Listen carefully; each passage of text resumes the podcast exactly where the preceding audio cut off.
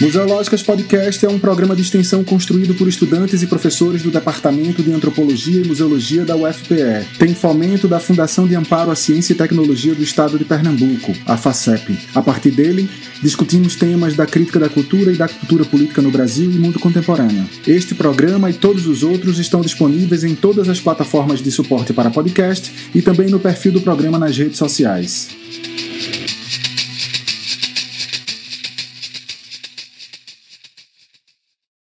Olá, gente. Esse é mais um programa é, da série especial sobre antropologia da saúde, uma iniciativa do Museológica Podcast da UFPE. Então, hoje estamos aqui é, com Mônica Franchi para conversar um pouco sobre a importância da antropologia da saúde nessa atual conjuntura política e pandêmica em que vivemos, né?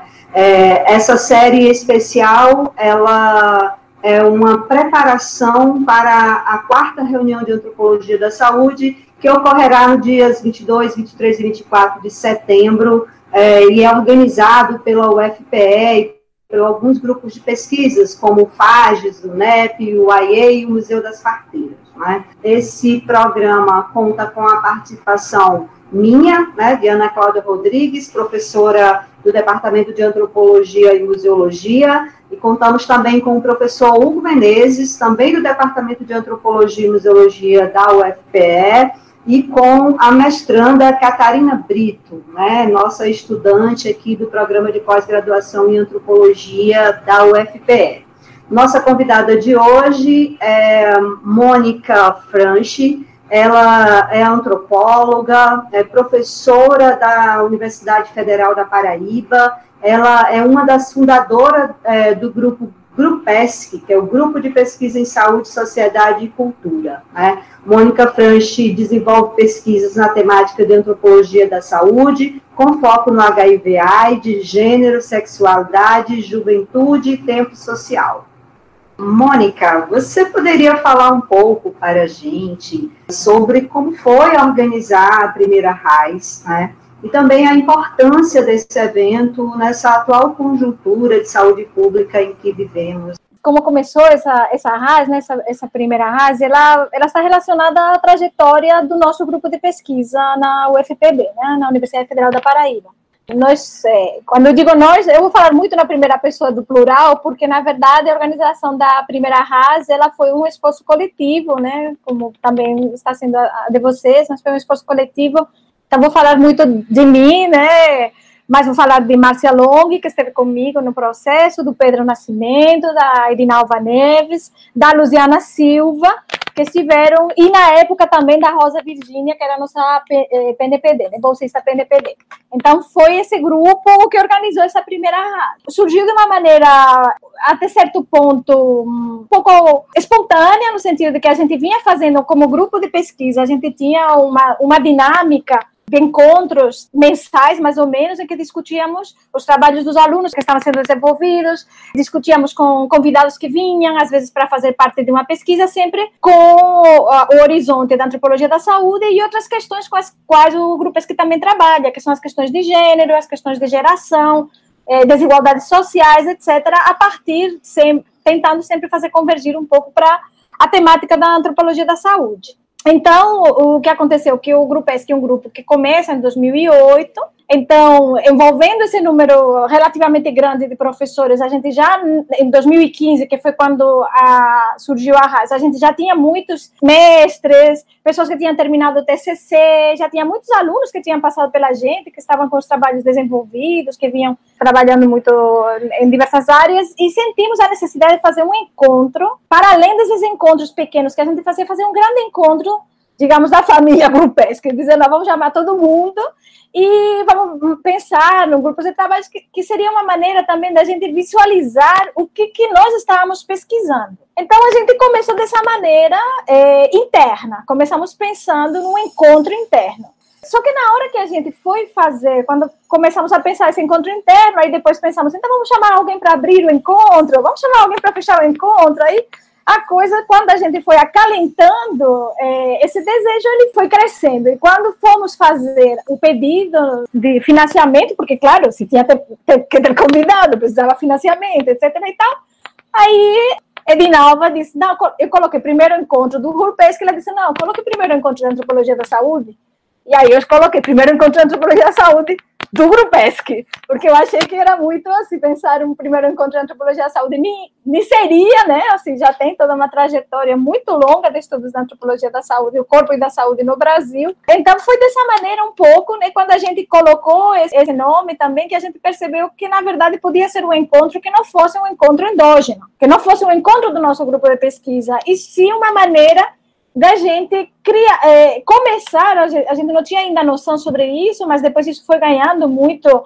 essa compreensão de começar um fórum né, mais permanente, não que a gente não esteja em outros fóruns, né, a gente está na Braspa, a gente está na RBA, a gente está na POX, há muitos anos que estamos nesses lugares, né, os pesquisadores de corpo de saúde, mas a ideia da gente ter também um encontro que fosse de antropólogos que trabalham com a saúde, embora não apenas antropólogos, porque desde o início ele teve esse caráter também de pessoas de outras áreas disciplinares é, fazerem parte do, dos nossos debates, estarem nas mesas redondas, organizando GTs, tudo mais, né? Mas foi dessa maneira, assim, um tanto inesperada para nós mesmas, porque, na verdade, começamos com essa ideia do encontro interno, mas depois a gente percebeu que existia, sim, essa demanda, né?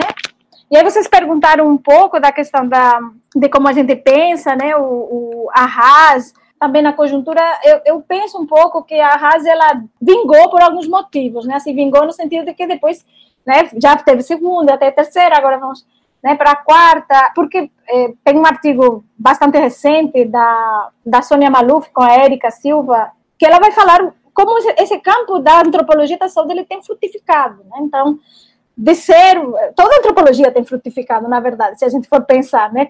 Há uma expansão muito grande, né? uma institucionalização muito grande da antropologia. É um conhecimento demandado, né? embora não reconhecido em outras esferas, mas é demandado, um conhecimento que vai nos ajudar a compreender os inúmeros desafios da nossa sociedade, né? e a saúde está aí entre eles, e nós estamos atravessando uma pandemia que pôs mais em evidência como nosso conhecimento é necessário, né? Mas então, assim, houve esse crescimento, então, é, nesse sentido, em relação à própria disciplina, é, existia uma necessidade, eu penso, de ter esse fórum permanente, que, que vai dialogar, que vai servir como uma forma de articulação, que vai nos permitir pensar projetos juntos, etc. E eu penso também que, do ponto de vista da nossa conjuntura política, ele nasce num momento muito especial, né? Que nasce no início do, do desastre que a gente está vivendo, né? Nasce em 2015, né, quando está se, está se cozinhando o golpe, né, no meio do, da cozinha do golpe, quando a gente começa a perceber como esses ataques à saúde pública, a tudo que é público, e a saúde é um ponto é, nevrálgico, e o conhecimento é outro, né, assim, a universidade, a produção universitária, eles estão sendo atacados, né, a gente vinha do primeiro grande corte, que foi o corte ainda no governo Dilma, né, que quando as universidades tiveram um corte muito grande, e a gente via muitos ataques, né? Um, um, processo muito grande de, de ataque ao SUS, que ele veio se consolidando e, e, continua até hoje, né? Eu lembro que em 2015 foi também o ano do, do que em João Pessoa se celebrou um seminário de prevenção é, nacional de HIV/AIDS e a nossa consigna era nenhum direito a menos, né? Estávamos já percebendo. Então, assim, esse momento em que a RAI surge é um momento em que a saúde ela se torna de alguma maneira é, as questões de saúde se torna de alguma maneira um, um, indicador de democracia, um indicador de direitos, um indicador extremamente sensível, né? E então eu penso que ela nasce nesse momento e hoje ela se torna ainda mais necessária por conta dessa experiência coletiva que a gente está atravessando e que ela é uma experiência que a gente tem visto como a gente tem que compreendê-la do seu modo como um fato social total, né? Ela não pode ser compreendida como um fenômeno da ordem do biológico, embora nós tenhamos sido, mais uma vez, pouco escutados, né, dentro dos diálogos que estão existindo em torno da pandemia. Mas aí eu acho que ela se torna necessária porque vivemos uma pandemia e um pandemônio, obviamente, né? Assim, é, é, o alcance dessa pandemia está relacionado com determinantes sociais e políticos, né? Então, é, vai ser um momento, eu tenho certeza, ela tem se politizado, né? Teve a primeira, ela já teve esse caráter que a gente reivindicava a cidadania. A segunda, ela teve um caráter mais forte ainda, falando em crise, em tempos de crise, mas um tempos de crise que anunciavam tempos de golpe. A terceira, né, trouxe os movimentos sociais. Então, eu penso que ela vai, vai, vai trazendo, vai estar dialogando justamente por isso, porque a saúde é esse indicador sensível, né? Tanto da democracia, das desigualdades sociais, tudo isso que ela revela. Né? Mônica, o que é que tu acha que não deve faltar, então? Ah, qual a discussão urgente, as discussões urgentes que não devem faltar nessa RAIS, nessa quarta RAIS que virá agora na edição de Recife, né? Questões, a gente vive no meio da pandemia, acho que os nossos ouvintes é, precisam adiante saber disso, né? Os, os que vão ouvir isso a posteriori, estamos no meio da pandemia do coronavírus, então, é, quais os, os, temas que a gente precisa discutir ainda e quais os, os mais novos, os que vão discutir ainda os mais novos também, né? Uhum.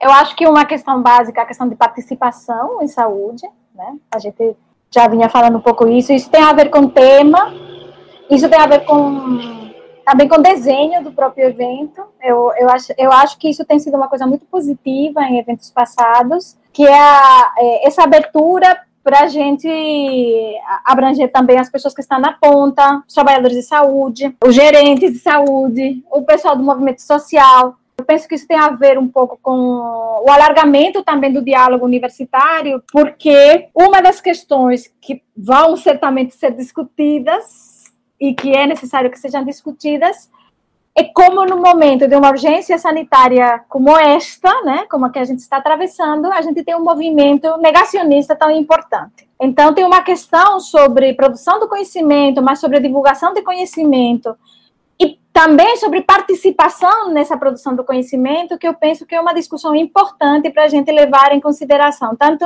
em termos de temática como disse, como também de desenho do evento, no sentido de poder trazer outras pessoas, outros setores para dialogar, né? Eu penso que nesse momento também uma questão que é importante é pensar as questões relacionadas à morte, ao luto, né, ao valor das vidas, as vidas que importam, né, bem, a la Butler, né, as vidas que não importam, que se tornem vidas que importam. Então eu acho que ele é um evento que é necessário que incorpore também toda essa dimensão das perdas, né, é, da tragédia que a gente está vivendo. Eu penso que isso no ano passado estava claro, mas esse ano e nesse momento que vocês estão conversando comigo, que a gente está aqui conversando, isso se torna mais mais evidente ainda, né?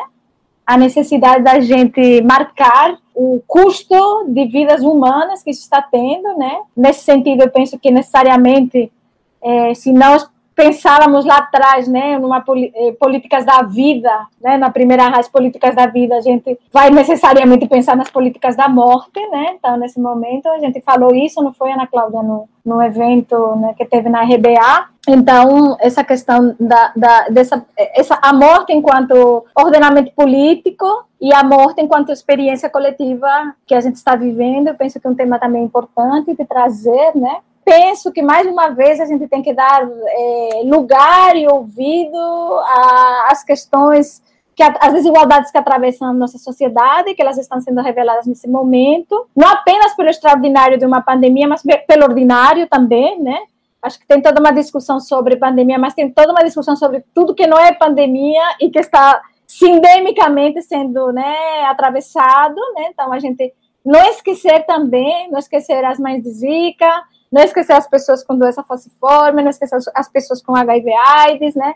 Não esquecer como todas essas dimensões também, as pessoas com câncer, né? As pessoas com, né, com depressão, etc e tal, né? Então, essa questão, como todas as questões estão né, marcadas socialmente, eu penso que essa dimensão da, da, desigualdade social, de raça, de gênero, que tem a ver com diversidade sexual também, ela vai estar presente, certamente, ela tem estado presente. E política, como está dizendo, política e participação, políticas públicas. A gente tem que pensar, né? A gente está fazendo isso, né? Estamos pensando muito o que, que a antropologia pode fazer em tudo isso. Eu penso que estamos todos muito provocados, né? E pensar o que, que a antropologia, como que a antropologia pode contribuir com esse momento, pode qualificar ou pode participar, pode incomodar, né, pode dialogar nesse momento. Né? Então, uma discussão sobre SUS e sobre o lugar dos antropólogos nessa produção também de práticas de saúde, de cuidado, eu penso que é importante, né? Eu queria te perguntar, mas agora focando na tua pesquisa,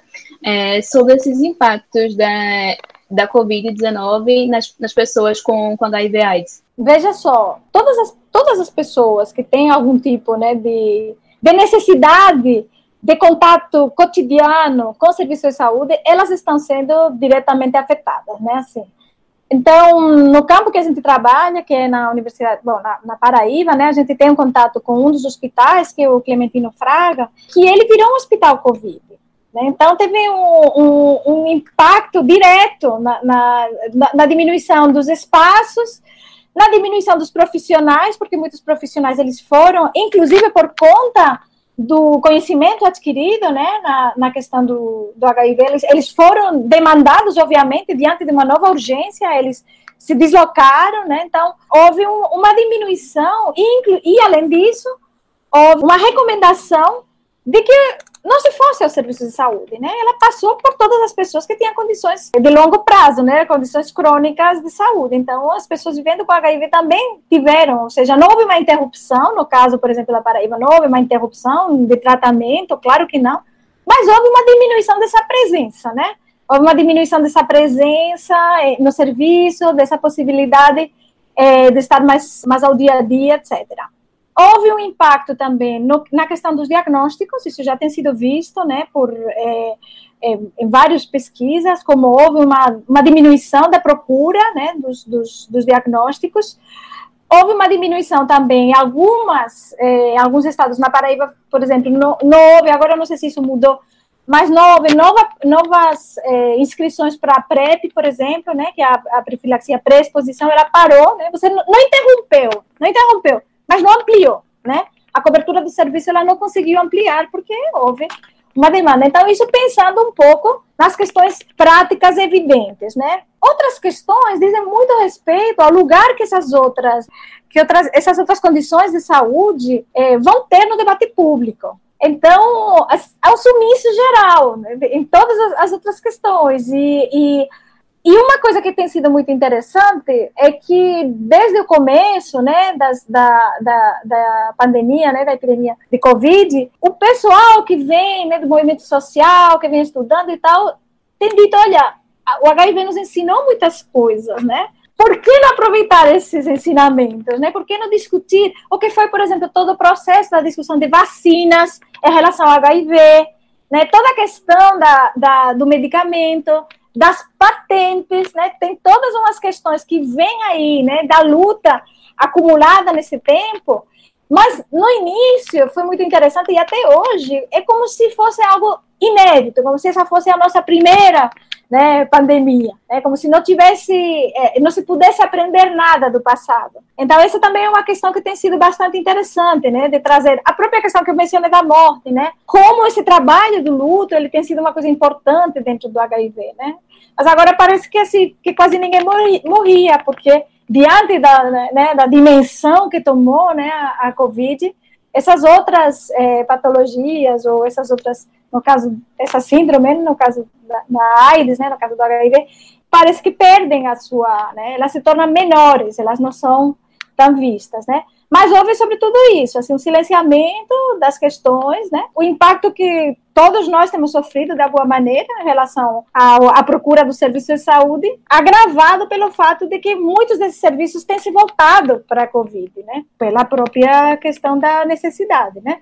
Essas são algumas questões que a gente está vendo e também a gente está desenvolvendo muito essa, essa percepção, né? Nós estamos num um grupo de pesquisa né, o grupo de pesquisa que a gente vem trabalhando, no grupo com a Luziana, né, sobretudo eu e a Luziana como professoras e vários alunos, né, o Neto, é, o Gabriel, o Marco Túlio, o Will, a gente vai, vai discutindo algumas questões sobre prevenção, a Luziana está trabalhando sobre descentralização também, e o Neto, sobretudo, ele tem nos provocado muito a pensar a questão da sindemia, né, pensar como essas diversas, é, diversas epidemias elas vão se condicionar é, mutuamente, né? Então, é, houve uma, uma corrida muito rápida, dizer, olha, a, a, o, o fato da pessoa ter HIV não vai torná-la necessariamente mais vulnerável, né, à Covid. Entretanto, o fato da pessoa ter HIV muitas vezes já é resultado de outras vulnerabilidades. Então, essas outras vulnerabilidades sim que tornam a pessoa mais vulnerável para a Covid, né? Então, pensar também nos, provo tem nos provocado a pensar dessa maneira, né? Isso era uma coisa que já existia no HIV, obviamente, por se tratar de uma infecção, né, que provoca doenças, as chamadas doenças oportunistas. Pensar HIV significava também pensar, por exemplo, em tuberculose. Tem toda uma discussão de tuberculose com HIV, etc. E agora ela nos provoca mais ainda a pensar como essas diversas situações ou condições elas elas se influenciam mutuamente, né? E, e podem trazer efeitos muito complicados, né, na, na vida das pessoas.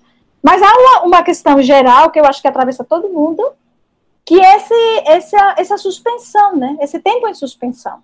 E para quem tem, né, tanto para os novos diagnósticos como para quem tem necessidade de um tratamento continuado, essa suspensão em termos de uma pandemia, que não é só pela pandemia, mas é muito mais pela organização do sistema de saúde e pelas prioridades que se fazem nesse momento, elas são é, muito complicadas.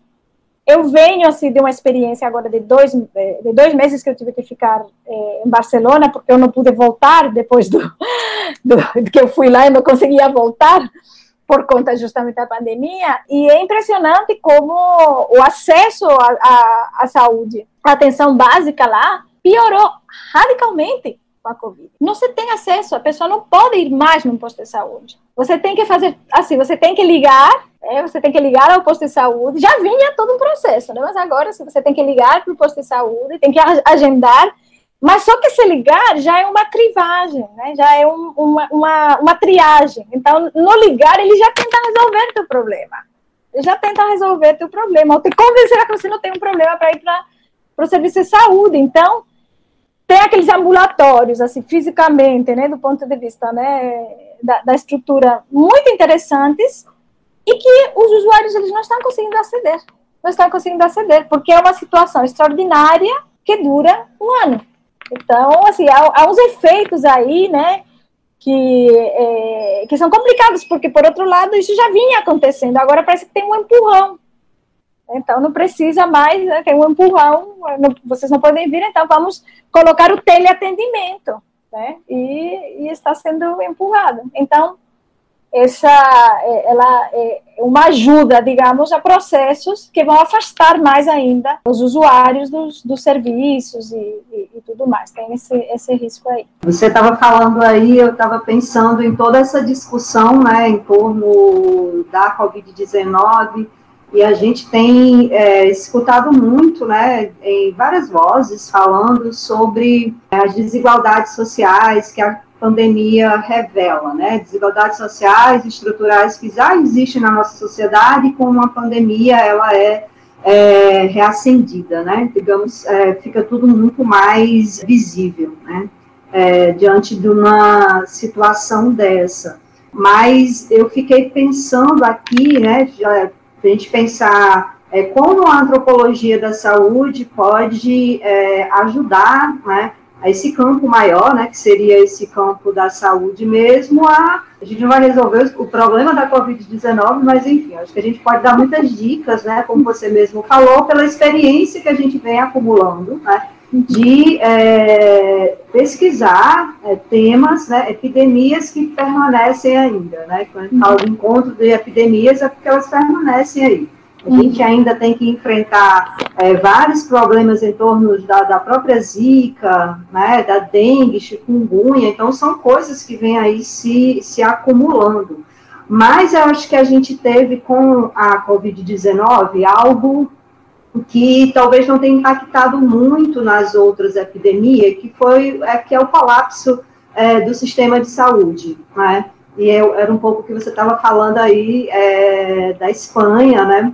Mas isso é algo muito grave, porque a gente tem todo um, um sistema entrando em colapso, é, num momento político complicado, porque com a falta de investimento, né, a gente teve a PEC da morte, que retirou é, incentivos mesmo da, da saúde pública, e esses profissionais extremamente trabalhando aí no limite, né? No limite, no limite mesmo. Né? É, e eu queria te perguntar assim, né? Pensando no, no, no público fora é, da antropologia, né? Por exemplo, o que a, as pesquisas em torno de AIDS, assim, pode apresentar, no campo da antropologia, né, pode apresentar para um, um público maior, né, é, que resultados, né, pensando, é, apresenta para esse público maior é, do, do, campo da antropologia da saúde, né, pensando assim um pouco, ó, gente, a gente pesquisa e a gente né, tem aqui isso para apresentar para vocês, e vale a pena ouvir o que a, que a antropologia da saúde está fazendo, né, nesse campo. Se você pudesse falar um pouco sobre isso para a gente. A epidemia né, do HIV/AIDS, ela, ela, ela é uma epidemia que ela é eminente, assim, talvez mais do que outras, né, ela tem esse caráter que apela ao social e que pede um conhecimento antropológico, porque a própria constituição dela, né, no imaginário social, ela está relacionada a estigmas fortíssimos, né, que tem a ver com a morte, mas tem a ver sobretudo com a sexualidade, né? Então, é, esse é um primeiro, um primeiro conhecimento que os antropólogos temos, né, de valores, de crenças, né, é, representações sociais, aí depende um pouco de, de dos, né, das, das linhas teóricas de cada um, né, mas essa compreensão dos significados, digamos, sociais em torno né, dos processos de adoecimento, etc. Né? Então, eu, eu costumo dizer que hum, durante muito tempo se pensou, e eu acho que é um senso comum que ainda pensa, né, que questões que dependem, né, durante muito tempo, a prevenção ao HIV, ela dependia do uso da camisinha exclusivamente, né, a gente está vivendo um novo paradigma agora, que diz respeito ao uso de medicamentos também, né, a gente falou sobre isso naquele outro podcast, né, mas é, durante muito tempo a prevenção ela dependia do uso do preservativo. Então havia uma compreensão generalizada de que se a, se a prevenção depende de um insumo, né, trata-se de disponibilizar esse insumo, que aí entra na questão das políticas públicas, digamos, né, do acesso, até do mercado, etc., e de usá-lo, porque ele vai te prevenir. Logo, ninguém gosta né, de pegar uma, um, uma infecção que não se sabe como vai evoluir, que pode ser né, até mortal nessa época, né, anos 80, etc. Então, logo as pessoas irão fazer uso da camisinha se elas possuem a informação sobre isso. Negativo, né? os, as pesquisas elas logo mostraram que entre o conhecimento, né, e a mudança de práticas é um caminho imenso e esse caminho Nesse caminho, a antropologia entra como um dos conhecimentos, um dos saberes que vai nos ajudar a pensar, por exemplo, nos contextos em que ocorrem as relações sexuais, né, nos, nos, nos, sentidos que são atribuídos né, à prevenção ou à camisinha especificamente, né, nas vulnerabilidades também que estão presentes nas relações, né? Então, essas questões, esse é um, um primeiro conhecimento que, que eu penso que ele é muito claro, né? E, o que, que é a, a, própria, a própria noção de risco para as pessoas, né? O que, que é considerado né, se colocar em risco ou não, a própria visão de quem que, que, que pega né, esse vírus ou não. Né, todas essas questões dizem respeito às relações entre as pessoas e aos significados que elas atribuem à sexualidade, né, às relações com outras pessoas, a, a, um vírus determinado, né, como a, também aconteceu com a Covid, não, esse é um vírus que só pega velhinho tal, né, então tudo isso aí teve um, um, campo muito importante de como a antropologia ajudou a pensar, né, os trabalhos antropológicos e por que, que a antropologia especificamente. E aí não é só a antropologia da saúde, mas é, os estudos de gênero e de sexualidade, né, também pela própria metodologia, né, por você ter uma metodologia que é uma metodologia próxima, né, uma, é, é uma pesquisa que ela vai chegar é, ao lado de grupos que eles não vão para o serviço de saúde para conversar sobre como são suas práticas sexuais, é, ela vai é, criar, né, vai tentar, vai se alimentar ou vai alimentar relações de confiança que vão permitir as pessoas falarem também como está sendo esse domínio do privado, né, e, e como que essas questões de é, camisinha, fidelidade, extraconjugalidade, etc., vão nortear tudo isso, né? Então, eu acho que esse é um conhecimento importante que a antropologia trouxe e que ele, ele é, colaborou também com, com a, a, a, compreensão desses mecanismos e, portanto, também a criação de campanhas mais, é, mais sensíveis. Né? Eu lembro, por exemplo, Felipe Rios, né, as campanhas, quando ele trabalhava na, na BIA, né, muitas campanhas que foram feitas lá né, que tinha a ver com setores, com os, que, os grupos que ele estava trabalhando. Então, assim, pensar nessa, nessas estratégias, nessas maneiras de chegar mais próximo, né? Penso que também a antropologia ela teve um, um papel no campo é, do HIV. Eu falei, comecei falando um pouco sobre participação, né? É, não apenas antropologia, mas também antropologia no sentido desse desse registro, dessa movimentação é, coletiva que teve, né? Porque se tem uma coisa que as as epidemias elas nos, nos ensinam, né, que tanto são uma experiência coletiva como são também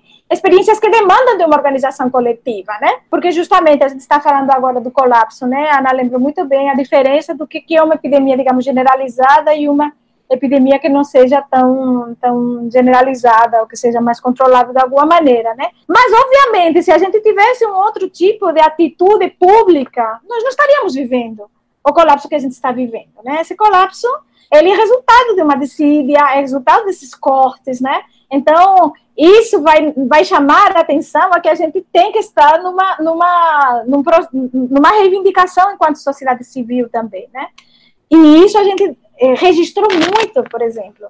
Na antropologia registrou muito essa movimentação, nos ajudou a pensar essa dimensão política, nessa dimensão social e essa dimensão política da doença. E eu penso que a, a antropologia ela também contribuiu para desconstruir, né, uma palavra que está um pouco fora de moda já, né, mas desconstruir esses estigmas, né, esses, eh, o estigma em relação a, ao HIV, ao mostrar coletivos que não se pensavam como vulneráveis, né, por exemplo, os trabalhos de Daniela Canal, um dos primeiros trabalhos no Brasil a pensar mulheres com HIV, né, quando as mulheres não se pensavam, mulheres heterossexuais não se pensavam, né, como é, pessoas vulneráveis, né, então essa, essa possibilidade também de é, retirar um peso, né, que, que teve no seu momento um determinado diagnóstico, tudo mais, a partir dessa compreensão dos significados sociais. Mas é, eu penso que é, muitas das questões que a gente pensa assim de uma maneira instrumental, né, assim dentro de uma lógica instrumental, a lógica simbólica que a gente consegue trazer e a dimensão política que a gente também consegue articular, né, ela nos ajuda a compreender é, de uma maneira mais ampliada esse fenômeno. E aí eu penso que o conhecimento do antropólogo nas epidemias ele se torna é, se torna viável, né? Eu queria mais uma vez pegar a carona na, na pergunta da Ana Cláudia. Tu estuda HIV/AIDS, a epidemia de HIV/AIDS há um tempo já, né?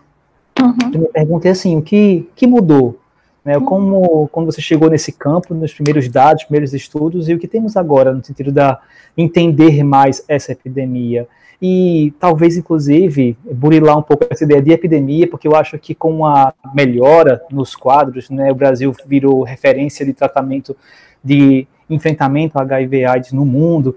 E aí, eu, com a melhora desses quadros, parece que a ideia de, de epidemia foi perdendo força, foi meio que uhum. sendo fragilizada, né? E aí a gente vê agora, parece que os dados mostram um aumento no número de casos em alguns grupos em específicos mais, né? Então, queria ouvir de você que pesquisa isso para entender uhum. um pouco mais, nossos ouvintes também, o que, uhum. como era esse campo quando tu chegou para entender a epidemia uhum. de HIV/AIDS e como é que ele está hoje, à luz da uhum. antropologia, né? Eu acho que esse é um campo é, que não apenas me atravessa como pesquisadora, mas obviamente me atravessa como pessoa que se socializou sexualmente nos anos 80, né? Assim, isso fez parte da, da minha socialização sexual, né? Assim, essa, essa ameaça que surgia de algo desconhecido, né? E, e que rapidamente, assim, a Espanha, na época eu morava em Barcelona, né, ela foi, é, foi atingida, teve alguns coletivos que foram mais atingidos, né, se, é, teve a questão, por exemplo, dos usuários de drogas intravenosas, né, que as, é, é mais uma vez pensando sindemicamente, né, os anos 80 foram anos em que a heroína se alastrou muito, né, assim, que ela parece que agora tem, né, o Oriol Romani que trabalha sobre isso em Barcelona, ele parece que agora está voltando de alguma maneira um, um pouco a heroína, mas assim, ela foi muito marcante nos anos 80, né? Então, assim, a, a partilha de seringas era muito comum entre pessoas que, que se injetavam heroína e, e, e elas foram muito afetadas, né? Também, obviamente, é, as, as pessoas, os homens homossexuais também, né? E outros, muitos coletivos e pessoas, né, que foram.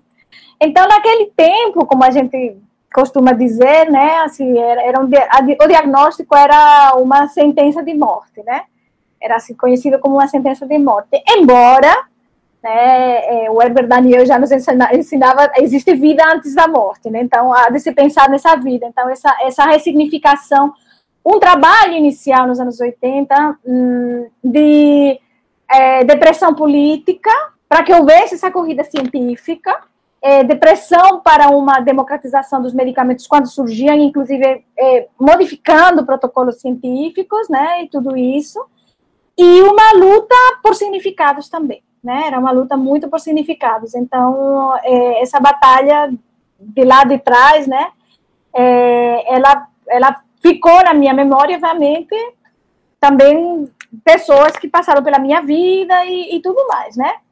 É, quando eu chego aqui no Brasil, é, eu chego assim, quase paralela ao coquetel, né?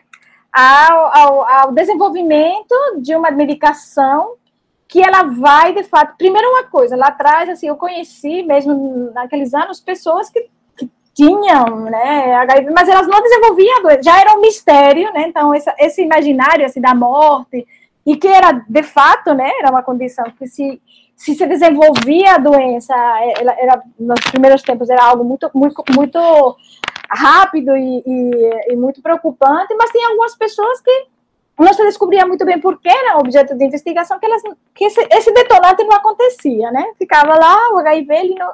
Então, assim, é, mas, então, pessoas que passavam anos que não, não desenvolviam. Mas, é, obviamente, a situação se, se modifica, digamos, né, uma modificação muito forte com a questão do coquetel. Então, quando eu chego aqui no Brasil, eu não vou trabalhar logo né, com, com HIV, eu fazia parte, é, trabalhar com juventude, fazia parte também do movimento social, né, ONGs, essa, essa minha, minha inserção se deu pelo mundo das ONGs, né, e no momento também brasileiro, né, eu cheguei aqui em 94, em que essa questão da sociedade civil era muito e não é apenas ativa, né, porque ela continua sendo ativa, mas tinha muita voz, digamos, né, assim, havia muitos fóruns participativos, né, tinha, havia muita voz, né, e, e se, se, respirava um clima muito de, democrático também, né, era um momento, assim, de, de consolidação democrática que, é, que a gente lembra com a ignorância, assim, com, né, com saudade, mas que voltará, né, que voltará, está aí, e é esse horizonte que a gente tem que ver, né, não essencializar a situação que a gente está vivendo, né. Mas então, assim, era um momento em que a questão do, do coquetel, né, do, dos medicamentos da terapia antirretroviral, disponibilizada, né, tinha sido um grande ganho, disponibilizada, assim, né, ou seja, a, a, possibilidade, porque isso não é uma coisa de todos os países, e naquele momento menos ainda, né, a possibilidade de você ter um tratamento eficaz gratuito. Então, assim, é, o, ele, ele, eu, tem alguns autores que vão dizer que o HIV-AIDS é a primeira grande prova de fogo do SUS. E que foi uma prova que o SUS passou com louvor. Porque, de fato, assim, internacionalmente, e aí é, são umas das coisas que a gente pode pensar em diferenças, eu estou repetindo muitos autores que falam sobre isso, viu? Eu sou original nessa, nesse, né? Mas estou pensando, por exemplo, nas últimas análises do Richard Parker, ele vem chamando muita atenção, por exemplo, dessa dimensão de uma autonomia também da resposta local, né? A resposta brasileira ela ficou muito conhecida, né? Por uma autonomia, inclusive, em relação às diretrizes internacionais. Porque, assim, fazendo uma, algum, uma comparação um pouco selvagem, o que a gente vem pedindo muito em relação à Covid é a gente obedecer às diretrizes internacionais, né? Dizer, não, a gente precisa, né? Tem a OMS está dizendo isso, vamos obedecer, não sei o quê.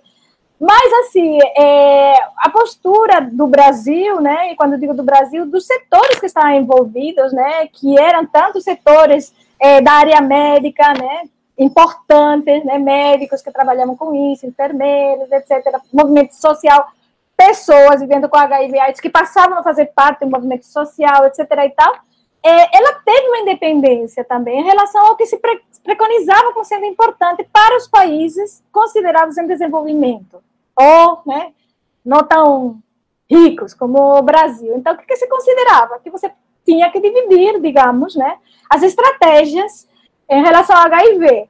É, os países mais ricos poderiam investir em medicação e em, em, em prevenção, e os países mais pobres tinham que investir em prevenção, porque medicação era uma coisa muito cara e muito complicada. As pessoas não saberiam usar esses remédios porque eles eram, tinham esquemas muito complicados, etc. O Brasil, e não só o Brasil, mas ele teve, de fato, um papel importante em dizer que não, que, né, que as pessoas tinham direito a tomar essa medicação, que os brasileiros eram capazes de saber tomar a medicação e que o Brasil ele poderia comprar, poderia produzir e poderia quebrar patentes se fosse necessário para garantir esse direito, né? Então, em relação às diretrizes internacionais, o, o debate público né, era mais forte, obviamente, havia um questionamento a certas diretrizes, e havia uma discussão do HIV/AIDS como uma discussão de cidadania, né? Então, essa era, era, era, era uma questão que eu penso que naquele momento, que por isso que muitas pessoas também pessoas que não, não tinham uma relação direta com o HIV AIDS, mas entraram no movimento, simpatizaram com o movimento, né, porque havia essa compreensão de, do, do aspecto da cidadania, era algo que diz respeito a todos nós, não apenas as pessoas que têm HIV. O que, que tem acontecido, né, assim, mas ela tem se tornado com um avanço, não, não mecanicamente, né, mas com o, tem existido um avanço muito forte das questões é, do manejo médico, né, da infecção, um avanço cada vez mais forte. E aí parece que ele é um problema apenas agora médico, né? É um problema farmacêutico, é um problema de dar medicação, de ajustar a medicação. E nisso, assim, essa, essa autonomia, por exemplo, brasileira, para pensar, ela tem se perdido mais, né? Assim, o, o Richard Parker chama muito atenção, como é, agora parece que a gente obedece às instruções internacionais, como se a, a, nós não tivéssemos alguma coisa a dizer que poderia também ser diferente, etc. Então, do ponto de vista do manejo clínico, ela melhorou sensivelmente, obviamente, né? Melhorou sensivelmente. A questão da prevenção, que é um dos nós, ela está nesse novo paradigma, no sentido que ainda se fala em camisinha e ainda se mostra uma, uma forma eficaz de, de prevenção.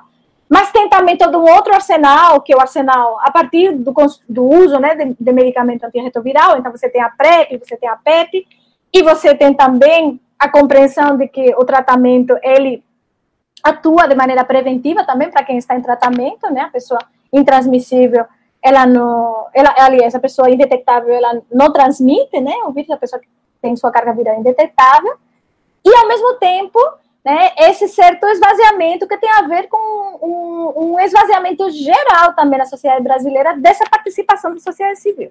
Então, não é só, né, o, o, o caso do, do HIV/AIDS, mas a dificuldade que os movimentos estão tendo também, de uma maneira geral, de terem suas vozes escutadas, de terem uma, uma participação efetiva no desenho de políticas, no acompanhamento das políticas, e isso também está afetando o campo do HIV.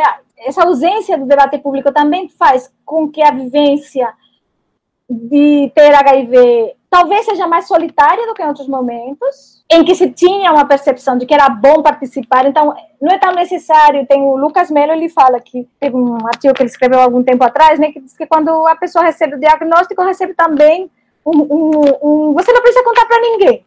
É assim, olha, tu dou o diagnóstico, mas fique com esse diagnóstico para você, não precisa contar para ninguém. Claro que você não precisa contar para ninguém, né? Ninguém é obrigado a confessar qualquer coisa na vida, né? Mas é muito curioso, né, que você receba com esse com, com essa esse convite a você ter uma experiência solitária, né? Então, é, essa é uma das questões que, que, que tem também se, se visto, né, ser, ser comentado, né? E há um movimento também forte agora, no sentido da cura, que é uma coisa que a gente, durante muito tempo, não, não se escutou tanto, né? Mas, por exemplo, da, de jovens que nasceram, né? Pessoas que nasceram com, com HIV e que estão tomando remédio toda a vida e dizem, olha, não é fácil esta toda a vida. Vamos avançar aí, gente. Vamos conhecer mais coisas, vamos né, tentar, porque está todo mundo muito acomodado, né? E, e, vão, né, vão criando novas gerações de remédio, novas gerações de remédio, mas eu quero não tomar remédio, né? Vamos, né? Então tem esses movimentos aí também para estimular de alguma maneira, né? Esse, esse surgimento de uma resposta, que durante muito tempo a gente não escutava falar tanto, eu não, escutava, eu, eu não escutava falar tanto em cura, eu escutava falar em vacina, que é um debate que existe, mas não em, em, em cura, né? E, e, eu penso que é uma demanda dessas novas gerações, digamos, né? Então, você tem uma substituição também, né, do tipo de, de militância, que ainda a gente está percebendo, né, tem um orientando meu que, que, quer trabalhar um pouquinho isso, né, mas, assim, uma mudança desse, desse tipo de militância também, né, é, de uma militância mais institucionalizada, uma militância mais fragmentada, né, que está nas redes sociais, que é mais né, juvenil, enfim. Essas questões aí são muitos, muitas áreas e eu penso que essa... É, uma apropriação maior, né, uma apropriação médica desse, não, não digo apropriação só do, né, do tratamento, etc., né, mas de todo o fenômeno, né, é como se eles tivessem, até porque também, né, a prevenção agora também passa, né, uma parte importante da prevenção também passa pelo serviço de saúde, né, então uma, uma medicalização maior do fenômeno, digamos, né, perdendo um pouco é, esse seu caráter, que durante outros tempos teve, né, um caráter é, mais ligado a uma compreensão de cidadania, uma compreensão é, de solidariedade, de saúde pública, tudo isso. Então, eu penso que um pouco essa mudança que eu vejo. É, eu queria, aproveitando também, fazer um, um link com essa é, pergunta de Hugo e te perguntar como é que tem sido fazer pesquisa em tempos de pandemia. Como é que tem sido essa que tu está pesquisando agora, né, sobre os impactos e como é, como é que tu está fazendo? Qual é a parte mais técnica, talvez? Bom, esse é um, um desafio, né, que a gente está tendo. Eu particularmente mais acompanhando as pesquisas dos meus orientandos do que eu própria realizando pesquisa, né? A gente tem uma pesquisa em comum, mas quem está, digamos, no campo são, são eles, né? a gente, o que, que, que a gente tem feito? Eu digo, tem um, uma migração que a gente estava conversando hoje de manhã numa banca, né, de uma orientada minha, está existindo muito uma migração ao que é o mundo das redes sociais, ou seja, aquilo que antigamente já se fazia, da etnografia, etc. Então, por exemplo, os meus alunos que começaram, os alunos que começaram a trabalhar, né, sobre essa questão das tecnologias eh, preventivas medicamentosas dentro do hospital, eles não podem estar no hospital agora. Não podem. Além do mais, um hospital de Covid. Não pode estar, né? Então, o que, que eles têm feito?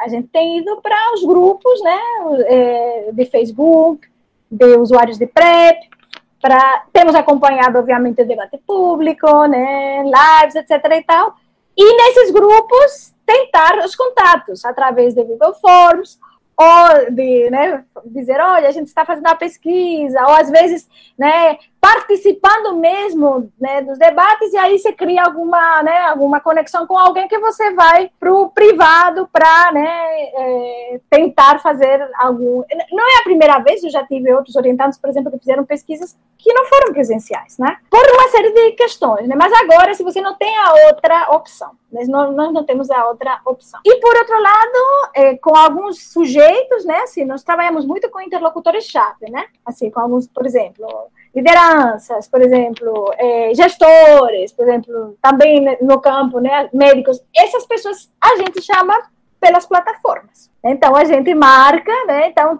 termina sendo uma outra maneira, né, a gente marca é, horário com eles e vamos para o Google Meet. Gravamos, né, aí é, e termina um pouco como a gente está fazendo nesse momento. É uma possibilidade de continuar, obviamente não a partilha do cotidiano, né? Mas é uma possibilidade de continuar fazendo pesquisa. E a gente está fa fazendo uso dessas plataformas. É, na pesquisa que a gente está é, trabalhando sobre sobre Covid, né? Eu faço parte de uma pesquisa que é Estado, é, vulnerabilidades, enfim, uma pesquisa que é coordenada pela professora Sônia Maluf. Tem a Soraya também como uma das coordenadoras é, adjuntas, eu sou a outra. Tem também estão professores de várias instituições, né? Da UFAM, não sei se Soraya fala um pouco dessa pesquisa, né? Então, o que, que a gente tem? Tem algumas metodologias híbridas, né? Assim, é, tem uma orientada minha, que é a Maísa, que está trabalhando com mulheres que fazem máscaras artesanais, né? Então, é, essas mulheres, algumas elas querem se encontrar com ela. Não, vem aqui em casa. Mas ah, vem aqui em casa, eu quero que você venha em casa. Não quero falar com você por não sei o quê, eu quero que você venha em casa. Então, você né, coloca seus EPIs, né, as máscaras feitas por elas, né? Agora dupla máscara tem que ser, né? E, e vai, né? Então, assim, eu é, a pesquisa nesse sentido, essa pesquisa híbrida, é, vai incluir um aspecto de gestão de risco, de gestão de risco. Né? Então, de, de como você vai tentar não se expor e não expor ao outro. Então, se você, por exemplo, tem um orientando da Márcia Long que está, vai, quer fazer pesquisa ele está fazendo, né, começando a pesquisa numa residência de idosos. Ele não vai poder entrar nessa residência, não por ele, pelos idosos, até que os idosos estejam todos vacinados, né? Então, há um cálculo em relação a isso que a gente tem que levar em consideração. Então, o que a gente tem visto, quando você tinha, né, assim, é, já tinha um, um, campo prévio, né, você já tinha pessoas, né, com as que você é, já dialogava, é, nem sempre a continuidade tem sido possível, porque a passagem para o virtual não rola para todo mundo, né? Mas, assim, às vezes você consegue manter, né? Uma, consegue manter uma relação com as pessoas, né? Via WhatsApp, né? Via... Porque, né? A gente tem WhatsApp né, das pessoas com as que a gente é, conversa nas nossas pesquisas. Mas para iniciar as novas pesquisas, né, quando é o desafio de você ter que começar e abrir um campo, aí a gente está indo por outros caminhos. Mas são esses caminhos dos Google Form, ou seja, a Google Form para você ter acesso, para então você poder marcar, poder entrevistar, ou então a bola de neve, a velha bola de neve, né? Você pergunta, ah, você me apresentaria alguém? Essa pessoa se disporia a falar comigo? E alguns processos que vão, como acontece também nas pesquisas presenciais, né? O Vinícius, que é um aluno que está fazendo pesquisa com professoras, né? E como está vivendo com a pandemia, aí ele começou, disse, não, vou fazer com professora no ensino privado e tal. Um monte de professora do ensino público, eu quero que você me entreviste.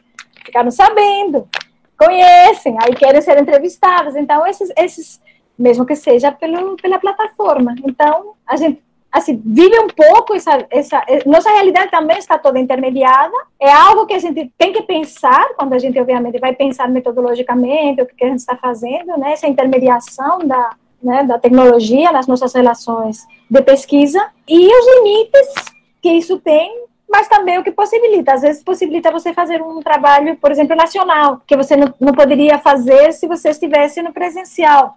Né? Então, levar em consideração um pouco essas questões. A gente tem trabalhado dessa maneira. Com quem já se conhece, você chama, vê se responde, se não, e entrar nesses grupos também, né? Nesses grupos. É diferente, mas entrar nesses grupos. Eu, eu queria trazer também o exemplo do, de um outro orientando meu, que é o Everson, que ele fez pesquisa nos eh, cuidados paliativos, né, com os profissionais de saúde. Aí ele fez, está fazendo a pesquisa, né, doentes de câncer, né, não.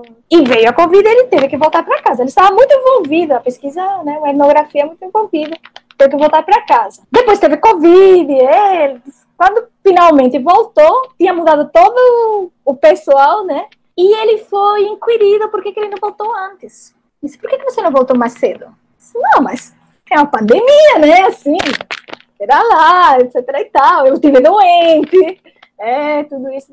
Aí disseram para ele: é, o pessoal das humanas é, é, muito mais fraco, vocês não têm uma missão. Disseram para ele. Né?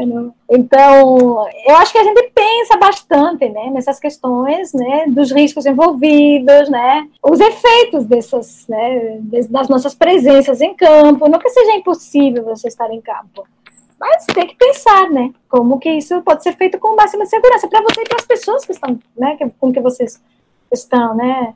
Eu lembro que no começo também se falava, por exemplo, as pessoas, no começo da pandemia, se falava muito das pessoas que eh, trabalham em, com grupos indígenas, né? E que querem fazer trabalho de longo prazo. Então, você tem que chegar e tem que ficar numa quarentena. Que você pode estar levando, né? O vírus para as pessoas. Não é só a segurança do, né, do pesquisador, mas das pessoas com as que você vai conviver, né? Então é um desafio. Acho que é, eu acho que a antropologia, como ela não, não tinha medo, já não tinha medo, né? Muito antes já não tinha medo de né, do WhatsApp, não tinha medo de Face, não tinha medo de nada disso, né? A gente já está trabalhando com esse, essas tecnologias já há muito tempo, né? Tinha um, uma vantagem nesse sentido, ela conseguiu fazer essa migração, mas a gente tem que saber que não é todo mundo que acessa, que é uma limitação, né, das pessoas que a gente pode é, efetivamente ter contato a partir dessas mediações, né?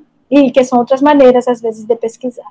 Então, Mônica, muito legal a tua participação aqui nesse podcast. Quantas questões instigantes, interessantes para a gente debater, né? Que a uhum. gente espera encontrá-las, né? Na quarta raiz, né?